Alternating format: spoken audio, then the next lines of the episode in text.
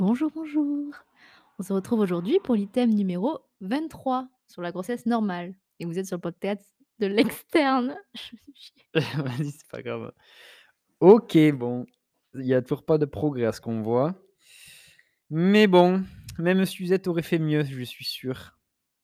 Allez donc, la grossesse normale, c'est dans le collège de médecine générale sur, heu, sur l'ISA, mais également de gynéco, comme on pouvait s'en douter. Allez, on commence sans plus tarder sur les modifications physiologiques au cours de la grossesse. La grossesse, juste pour précision, c'est quand la femme est enceinte. Voilà, bon, petite blague, c'est non, c'est pas une blague, mais j'imagine que vous le savez. Allez, donc l'évolution du poids. Il y a une prise de poids physiologique entre 11 et 16 kilogrammes si l'indice de masse corporelle est normal. C'est beaucoup, franchement, je ne m'attendais pas autant.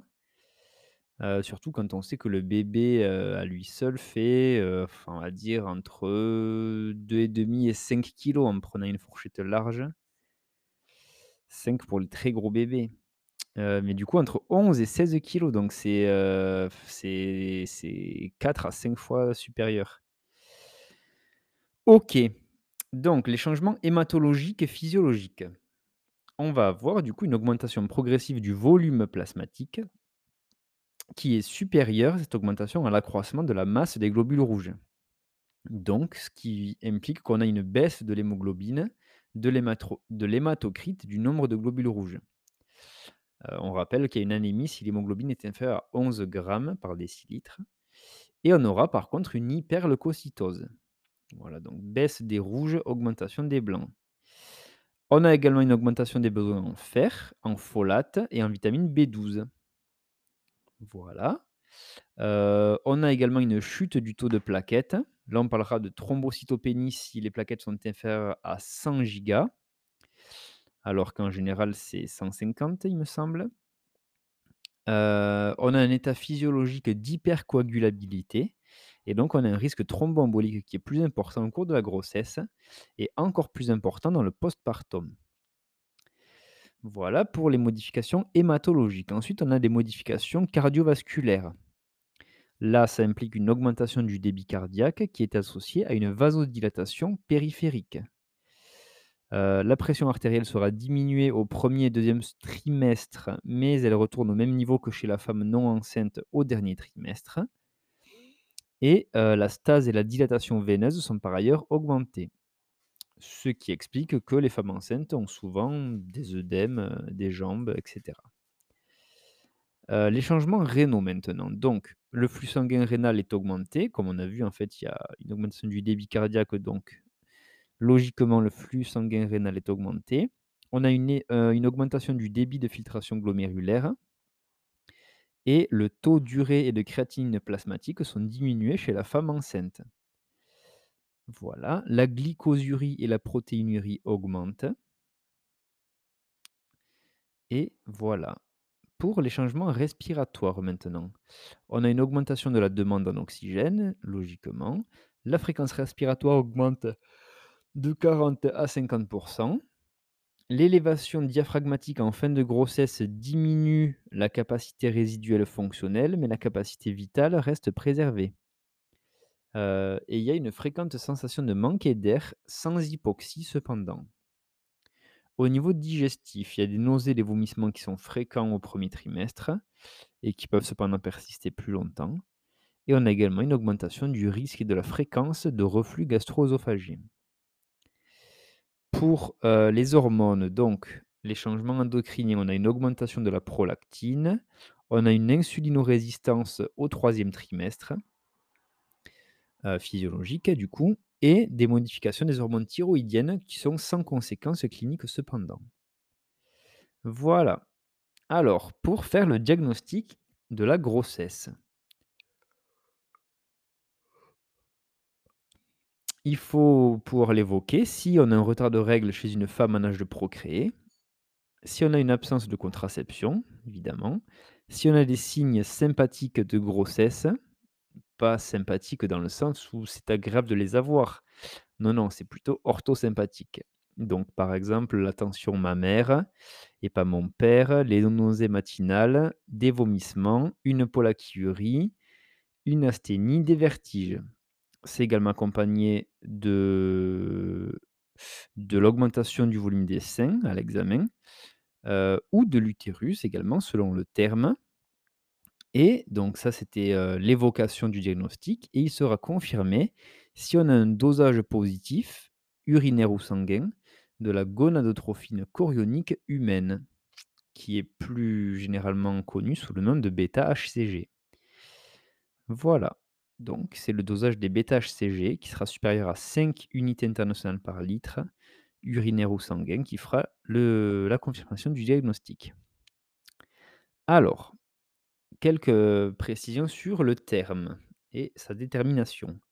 Donc la date de début de grossesse est calculée en utilisant la mesure échographique de la longueur crânio-caudale de de l'embryon qui doit être faite entre 11 et 13 semaines d'aménorrhée plus 6 jours. En cas de FIV, donc de fécondation in vitro, avec transfert d'embryon frais, là, heu, ça veut dire non congelé.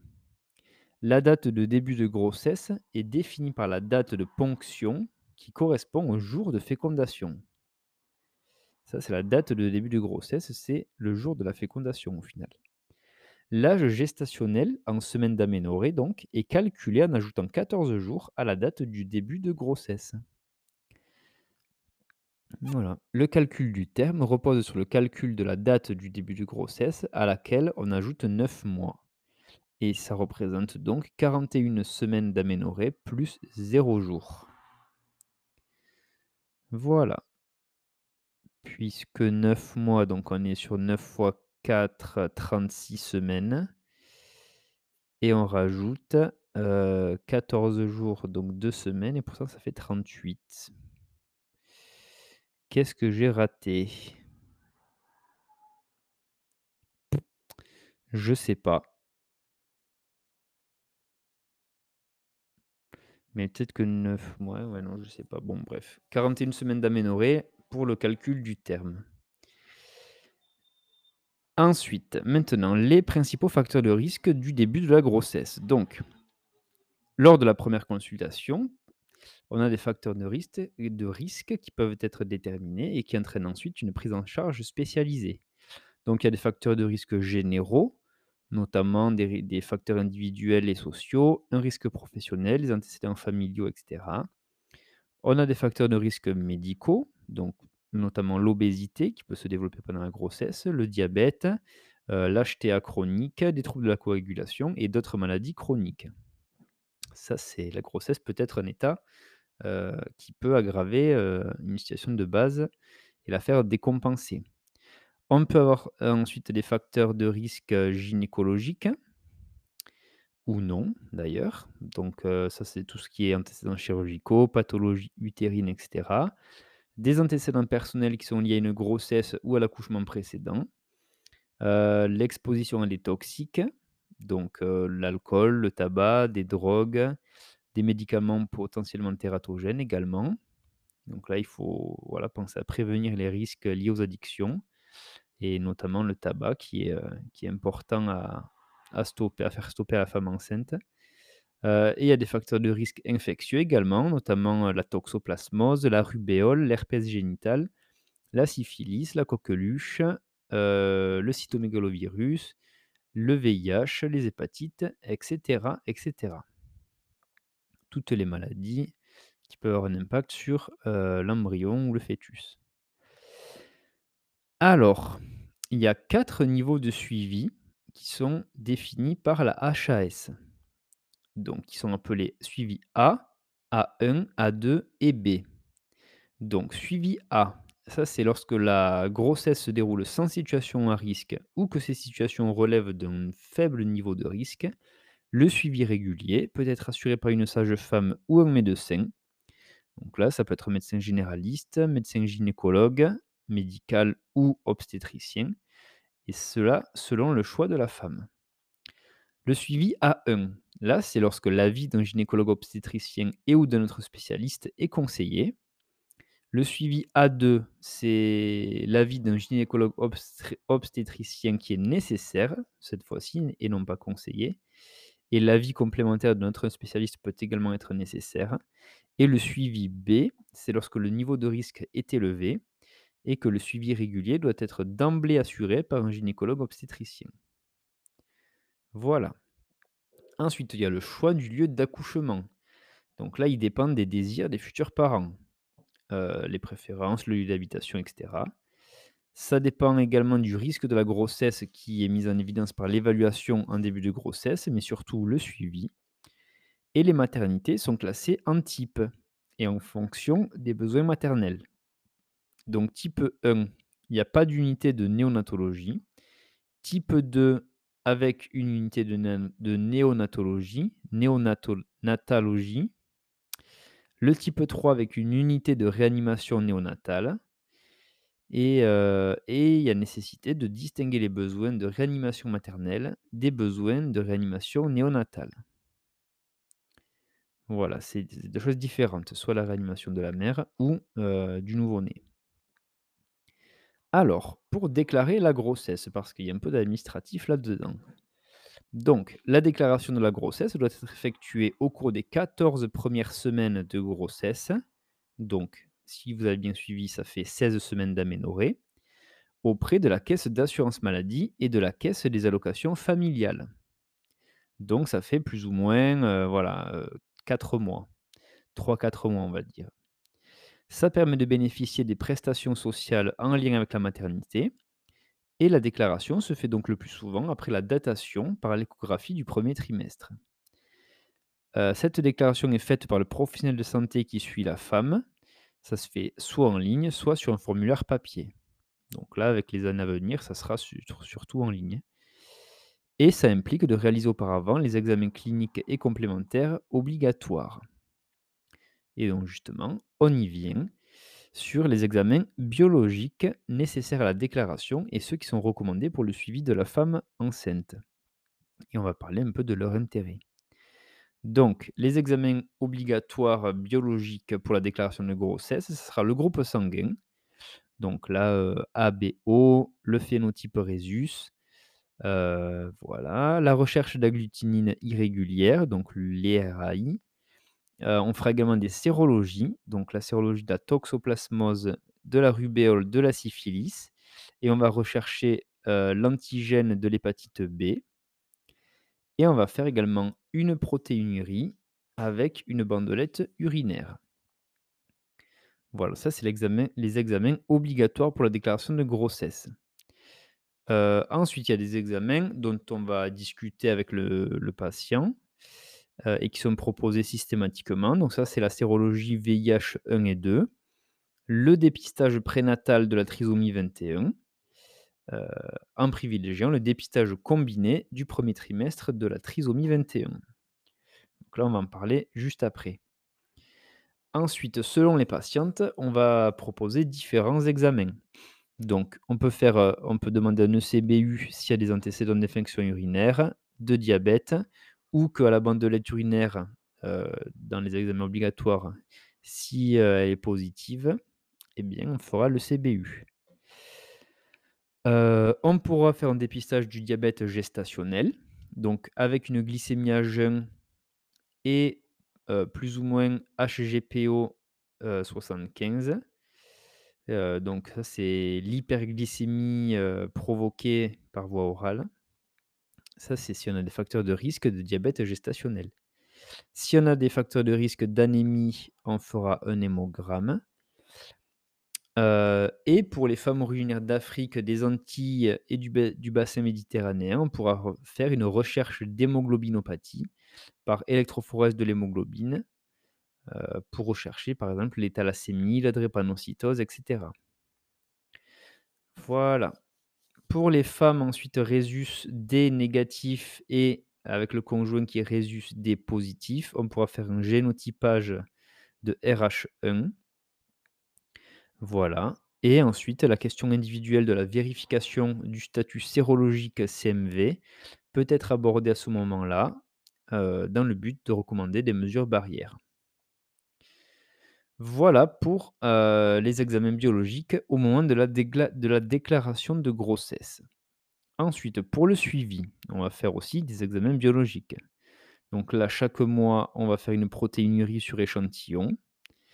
Heu, on va faire, heu, une sérologie toxoplasmose si le résultat précédent, a été négatif et pareil pour la rubéole. Si on a une négativité du résultat précédent et pas de vaccination, on refera la sérologie de la rubéole.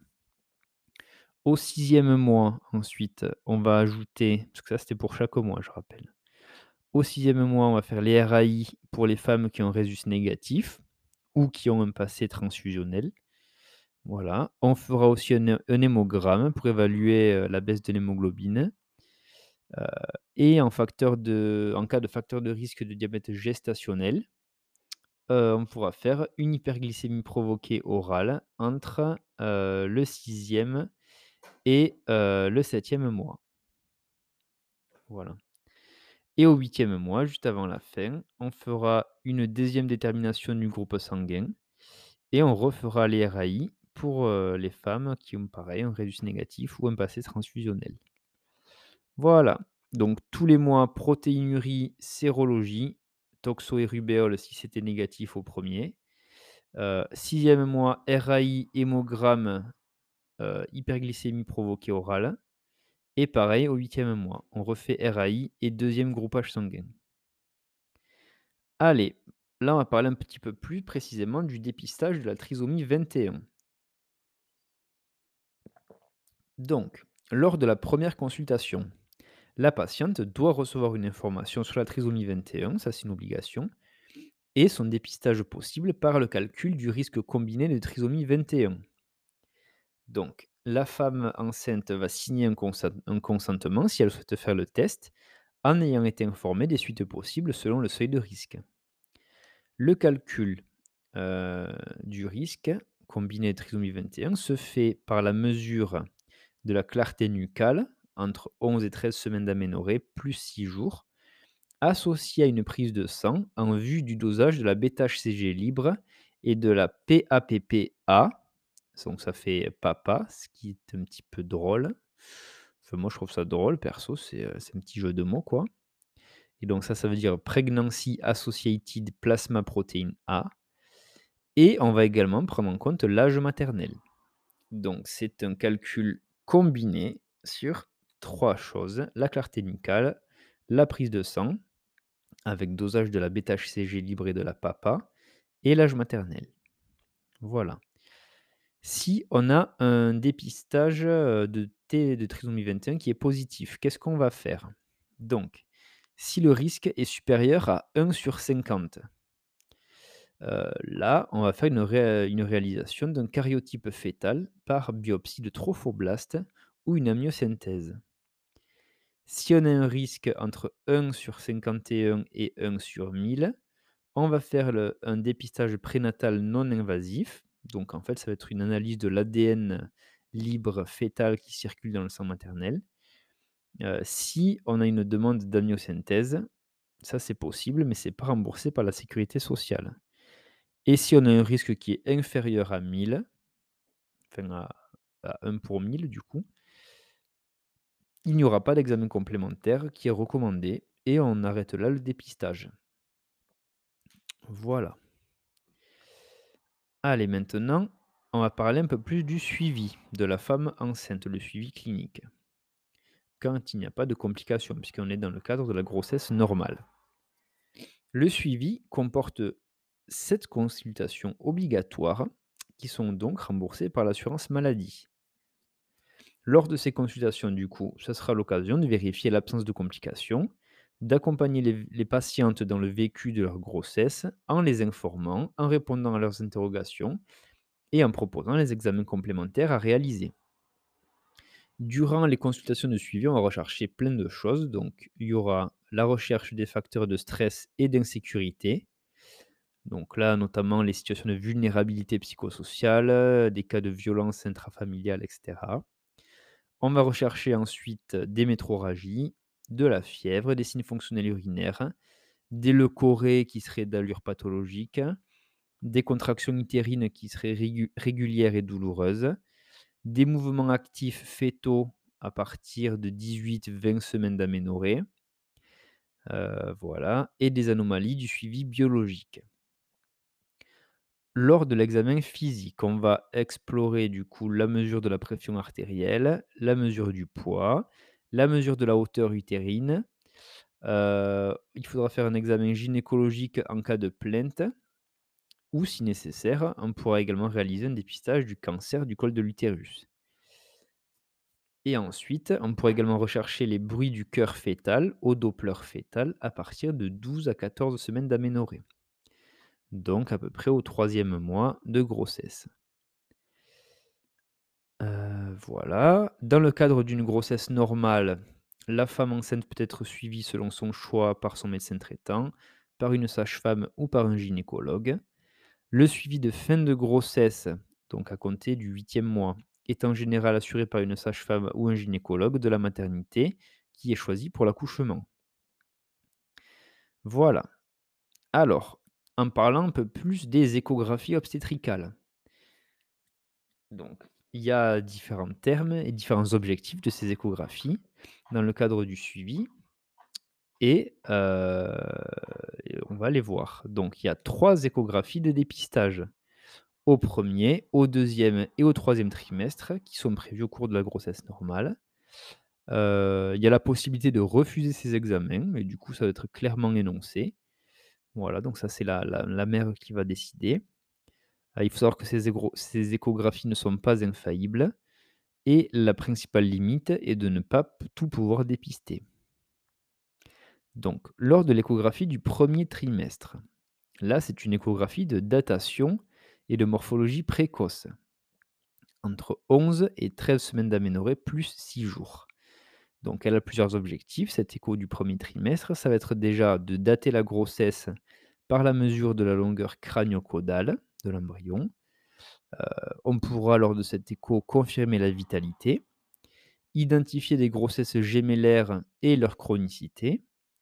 On pourra également dép dépister précocement certaines malformations, par exemple une anencéphalie, heu, des malformations des membres et cetera. Et on pourra aussi évaluer le risque d'anomalies chromosomiques, en particulier la trisomie 21, par la mesure du coup de la clarté nucale. Voilà, c'est lors de l'échographie du premier trimestre. Ensuite, l'échographie du deuxième trimestre. Donc là, c'est une échographie morphologique, entre 20 et 25 semaines d'aménorrhée. Donc cinquième, sixième mois. L'objectif principal est le dépistage des malformations fœtales. Voilà, ça c'est le principal objectif et heu, il y en a pas d'autres. Et au troisième trimestre, donc là, c'est une échographie de croissance. Donc elle se fait entre 30 et 35 semaines d'aménorrhée. Donc sixième, septième mois. Et elle a comme objectifs principaux de dépister des anomalies de croissance fœtale, de dépister certaines malformations, de vérifier la localisation du placenta et de vérifier la présentation du fœtus. Voilà.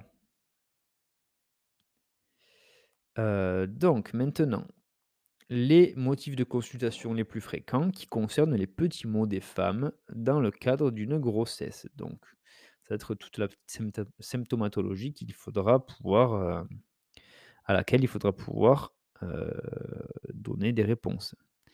Donc pour les vomissements il faut savoir déjà que les nausées, qu'elles soient accompagnées ou non de vomissements, surviennent chez plus de la moitié des femmes enceintes. Il y a pas d'horaire particulier, ça persiste souvent tout au long de la journée et ces troubles ne s'accompagnent généralement pas d'anomalies physiques ou biologiques. Ils débutent souvent avant la huitième semaine d'aménorrhée et disparaissent spontanément entre la douzième et la vingt-deuxième semaine. Voilà. Ensuite, il peut y avoir de la constipation, puisque effectivement, sous l'effet de la progestérone, le transit est ralenti, ce qui favorise la constipation. Heu, il peut y avoir des hémorroïdes qui sont liées à la compression des veines du bassin par l'utérus gravide. Gravide, c'est-à-dire, heu, beh, qui contient, heu, un embryon. Et c'est favorisé également après par l'accouchement. Voilà. Donc il faudra savoir, prendre en charge ces hémorroïdes si c'est trop handicapant. Le reflux gastro-œsophagien, il faut savoir que c'est très fréquent, heu, surtout au troisième trimestre. Il peut y avoir ensuite des crampes qui sont favorisées par la fuite urinaire de magnésium et il y a également des sensations de jambes lourdes qui sont plus fréquentes en raison de la compression pelvienne. Voilà et ensuite, la douleur et la fièvre doivent être traitées si, heu, s'il y en a en fait, tout simplement. Voilà, voilà. Alors, concernant ces, petits maux de la grossesse, on va voir quelles sont les mesures médicamenteuses et non médicamenteuses qu'on peut mettre en place. Parce que comme, on peut le s'en douter, il ne faut pas vraiment donner de traitement pendant la grossesse parce qu'il y en a beaucoup qui sont contre-indiqués. Donc pour les vomissements, là, des mesures diététiques peuvent être suffisantes. Là, ça sera par exemple fractionner les repas, boire à distance des repas pour éviter de saturer le l'estomac. Ça sera en petite quantité et souvent. Il faudra adapter librement les aliments, donc selon le l'envie. Il est possible d'utiliser la pyridoxine et le gingembre dans les formes peu sévères. Voilà, ça peut aider et les formes les plus intenses pourront nécessiter des traitements médicamenteux. Donc là, ce sera des antiémétiques tout simplement, donc heu, ça sera par exemple les antihistaminiques antagonistes des récepteurs H1, des antagonistes des récepteurs de la dopamine ou des antagonistes des récepteurs sérotoninergiques 5-HT3. Voilà, donc traitement antiémétique si les formes sont très intenses. Pour la constipation, donc là, les mesures non médicamenteuses sont le plus souvent efficaces. Là, ça sera, l'idée d'avoir une hydratation suffisante, un régime riche en fibres alimentaires, une activité physique régulière et c'est seulement en cas d'échec de ces mesures non médicamenteuses qu'un traitement laxatif pourra être proposé. Pour les hémorroïdes, donc là, les mesures non médicamenteuses et le traitement de la constipation sont utiles déjà pour, gérer ce problème-là. Un traitement local à base de lubrifiant ou d'anesthésique locale permet parfois d'obtenir un soulagement et quand un médicament, heu, est nécessaire, le paracétamol semble avoir la meilleure balance bénéfice-risque et vraiment en cas de douleur persistante, là, on pourra prendre un avis spécialisé. Heu, voilà, ça, ça pourra être utile, heu, en dernier recours. Pour le reflux gastro-œsophagien, donc là, pareil, on va mettre en place des mesures non médicamenteuses principalement. Donc ça sera fractionner les repas, pareil pour pas pas trop remplir, l'estomac. Faire une adaptation posturale, éviter les efforts après les repas. Juste après les repas, il faudra éviter. Pareil, ne pas s'allonger après le repas, ça peut servir aussi et les antiacides seront utilisables sur de courtes périodes. On pourrait également proposer un inhibiteur de la pompe à protons. Dans tout ce qui est, heu, oméprazole, lansoprazole et cetera. Pour les crampes, des mesures non médicamenteuses sont indiquées. Donc là, ce sera une hydratation suffisante, de l'activité physique, des étirements musculaires et on peut également proposer une supplémentation en magnésium. Voilà et ensuite, enfin, pour les douleurs, donc là, heu, le paracétamol, c'est l'antalgique de palier 1 de premier choix chez la femme enceinte et ce, quel que soit le terme. Heu, il faut savoir que tous les AINS sont contre-indiqués à partir de 24 semaines d'aménorrhée, donc à partir du sixième mois, heu, y compris l'aspirine, sauf quand elle est à dose antiagrégante, donc à petite dose. Avant la 24e semaine d'aménorrhée, donc entre le 1er et le 6e mois, même en l'absence de données, il semble préférable de les éviter. Les corticoïdes peuvent être utilisés chez la femme enceinte, quelle que soit leur voie d'administration, heu, leur posologie et également le terme de la grossesse.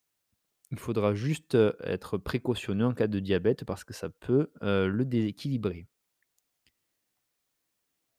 Si, heu, un antalgique de palier 2 est nécessaire, là, ce sera la codéine qui sera préférable, bien que son innocuité ne soit pas clairement établie au 1er trimestre de grossesse. parce qu'un traitement prolongé ou de fortes posologies peuvent entraîner une dépression respiratoire et un syndrome de sevrage chez le nouveau-né. Ensuite, concernant maintenant les principales complications de la grossesse. Heu, comment les reconnaître en fait? Donc, déjà, lors de l'interrogatoire, on pourra repérer la plupart des complications de la grossesse.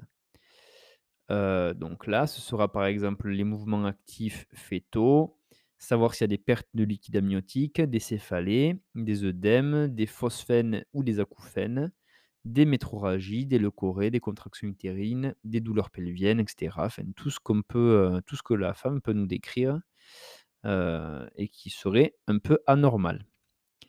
À l'examen clinique, on peut également déceler des complications, donc par exemple avec, la hauteur utérine, l'examen au spéculum ou au toucher vaginal en fonction des signes fonctionnels. Donc si on a des métrorragies au premier trimestre, là, ça peut être une menace de fausse couche ou une fausse couche, mais également, une grossesse extra-utérine. Si, on en retrouve au deuxième ou au troisième trimestre là, donc ça veut dire que le placenta peut être inséré bas ou on peut également avoir, un hématome rétroplacentaire. Donc là, on va demander un avis en urgence, voilà, pour éliminer toutes ces complications-là. Si on a une HTA gravidique, donc ça veut dire qu'on a une, pression sanguine artérielle qui est supérieure à 140/90, au-delà de 20 semaines d'aménorrhée et donc ça, ça définit l'HTA gravidique. Le diabète gestationnel est également une complication, donc là, c'est une glycémie à jeun qui est supérieure ou égale à 0,92 grammes par litre ou qu'on obtient une valeur pathologique lors du test d'hyperglycémie orale avec 75 grammes de glucose. Voilà. Heu, la protéinurie, elle est significative si elle est supérieure ou égale à 0,3 grammes par 24 heures. Voilà. Les œdèmes, donc ça, c'est un signe classique de fin de grossesse aux membres inférieurs, mais il faut faire attention parce qu'ils peuvent aussi être associés à la prééclampsie, surtout si les œdèmes touchent les mains ou le visage.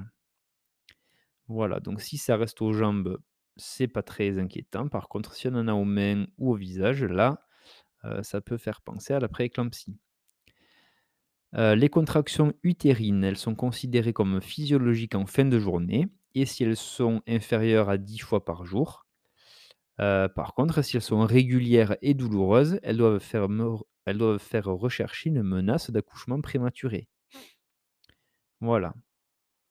Ensuite, du coup, en fonction de la hauteur utérine, si elle est faible, heu, ça peut faire penser un petit heu, une petite taille pour l'âge gestationnel ou un retard de croissance intra-utérin et donc là, on pourra confirmer le diagnostic par l'échographie et si on a une absence de mouvement actif après 20 semaines d'aménorrhée, donc après le cinquième mois, là, ça doit faire, heu, ça doit consulter en urgence Heu, voilà, pour évaluer, beh, l'état, du fœtus, tout simplement.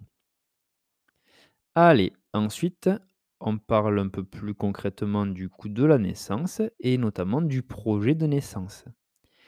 Donc, donc la rédaction du projet de naissance, voilà, va permettre, au couple, de d'être orienté vers l'entretien prénatal précoce et la préparation à la naissance. Donc, on va faire un entretien soit individuel, soit en couple, qui sera proposé systématiquement à chaque femme enceinte autour du quatrième mois de grossesse. Il peut avoir lieu plus précocement ou plus tardivement si le besoin est exprimé. Cet entretien fait partie des séances de préparation à la naissance. Il s'agit de la première séance de la préparation à la naissance et à la parentalité, qui comprend au total 8 séances. Donc, l'entretien peut être fait par une sage-femme ou un médecin formé à ce type d'entretien. Il faut savoir que ça dure environ 45 minutes. La rédaction par la femme ou le couple d'un projet de naissance est proposé et ce projet de naissance représentera la conjonction entre les aspirations de la femme et du couple et l'offre de soins de la maternité. Ça inclut donc l'organisation des soins avec le suivi médical et la préparation à la naissance et à la parentalité, les modalités d'accouchement, les possibilités de suivi pendant la période postnatale, y compris les, conditions d'un retour précoce à domicile et les recours en cas de difficulté. Alors, il faudra aussi intégrer la dimension psychosociale au suivi de la femme enceinte et du couple. Voilà, donc là, ça pourra se faire au cours du suivi de la grossesse, de l'entretien prénatal précoce et de la préparation à la naissance et donc ça, ça sera autant d'occasions de repérer les situations de vulnérabilité sociale ou psychologique et de permettre l'organisation d'un suivi coordonné autour de la femme ou du couple. Voilà. Concernant la couverture sociale de la patiente pendant la grossesse, donc du premier mois au cinquième mois de la grossesse, les frais médicaux et pharmaceutiques sont remboursés au tarif habituel de la sécurité sociale. À partir du premier jour du sixième mois de la grossesse et jusqu'à 12 jours après l'accouchement, heu, là, la prise en charge, elle est de 100% au titre de l'assurance maternité. Et ça, ça concerne tous les frais médicaux remboursables, qu'ils soient en rapport ou non avec la grossesse, ainsi que les frais pharmaceutiques. La consultation postnatale à six-huit semaines est également prise en charge à 100% La durée du congé maternité, heu, elle est aménagée en fonction de la situation familiale de la salariée enceinte. Si la femme est salariée ou allocataire de Pôle emploi, elle peut bénéficier d'une indemnité journalière pendant son congé maternité, sous réserve de remplir les conditions requises. Voilà, ça, ça sera à voir du coup, heu, même avec une assistance sociale et cetera. Alors, heu, il faut connaître l'existence des violences obstétricales. Donc là, qu'est-ce que c'est? En fait, ce sont des pratiques ex exercées volontairement ou pas par les soignants heu, qui peuvent être violentes ou vécues comme telles par la femme lors de son accouchement. Il y a 7 types de violences qui peuvent être distinguées. Donc les violences physiques, les violences sexuelles, les violences verbales, la stigmatisation et la discrimination. Donc là, ça va être tout ce qui est sexisme, racisme, homophobie, grossophobie et cetera. Le non-respect des standards de soins, donc là, des actes inappropriés par exemple, ou heu, du non-consentement. Un mauvais rapport entre les femmes et les soignants et des mauvaises conditions et heu, des contraintes, heu, dues au système de santé ou à son organisation. Et donc ça, ça a des conséquences, ces violences, à court terme et à long terme. Donc à court terme, ça sera, bah, des douleurs, des craintes et cetera. Et à long terme, ça pourra être un facteur favorisant d'états de stress post-traumatique, heu, de la peur de l'accouchement ou de soins gynécologiques. Ça pourrait également donner une image corporelle négative selon les cas et heu, également un sentiment de déshumanisation. Voilà, eh bien, on a terminé l'épisode sur la grossesse normale.